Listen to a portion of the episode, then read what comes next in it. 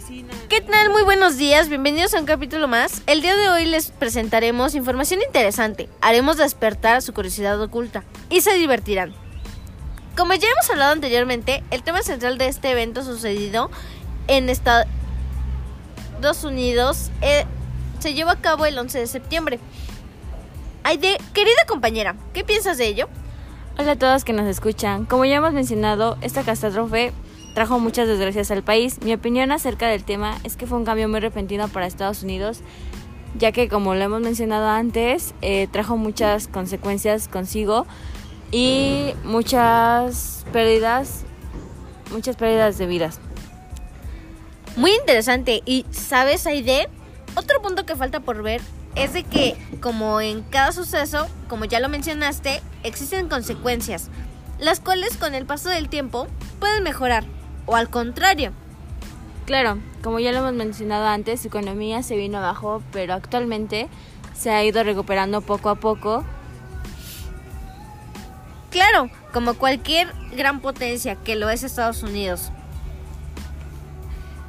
Por ello, queremos compartirles de estas consecuencias, como ya se mencionaba. Una de ellas, eh, hablando sobre economía, es que esta entró en recesión debido a una inseguridad generalizada en los economistas y a la tensión en Oriente Medio. Como consecuencia, bueno, hubo un tiempo en que no hacía falta sacar el portátil en los controles de seguridad ni llegar al aeropuerto con horas de antelación. Si el vuelo iba a tocar suelo americano, hubo una época en que se permitían románticas despedidas en las puertas de embarque, en los aviones y en las que no había riesgo de que se cayera el pantalón por quitarse el cinturón y ponerlo en, en la cinta. Pero el mayor salto de seguridad llegó tras la conmoción internacional por los atentados del 11 de septiembre. Con ellos se hicieron habituales los ejercicios de equilibrio en los controles de seguridad y se alentaron, aunque años más tarde nuestras nuevas obligaciones, quitarse la prenda de abrigo en el control descalzarse si el cansado es abulto y levantarse los brazos dentro de un escáner de 360 grados. Claro, como en cualquier como en cualquier país podemos ver que la inseguridad fue algo que se desató debido a este evento. Y como podemos ver, no solo existen consecuencias en este aspecto, sino también existieron consecuencias eh, de salud, como lo es que en la actualidad la cifra de personas diagnosticadas con cáncer a consecuencia de este evento supera los 10.000, como que nos asegura el Programa Federal de Salud del World Trade Center.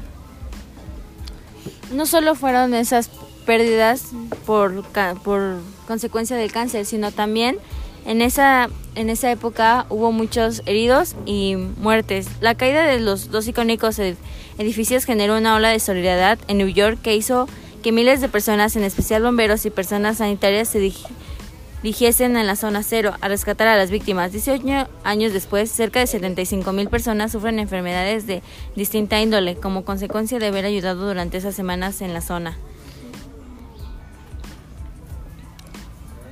Y se continúan viendo más en diferentes aspectos. Por ejemplo, las pérdidas del sector aéreo fueron significativas. En el espacio aéreo estadounidense permaneció cerrado durante varios días por primera vez en su historia. Y en varios países como Canadá, tras su reapertura, las compañías aéreas sufrieron una disminución de su tráfico. Nos parece que esas son de las consecuencias más relevantes, aunque claro existen muchas más eh, investigando y algunas que probablemente no salieron a la luz, pero este evento nos deja eh, nos deja el aprendizaje de cómo llevar en ocasiones eh, un mejor trato entre nosotros como países y, y como personas.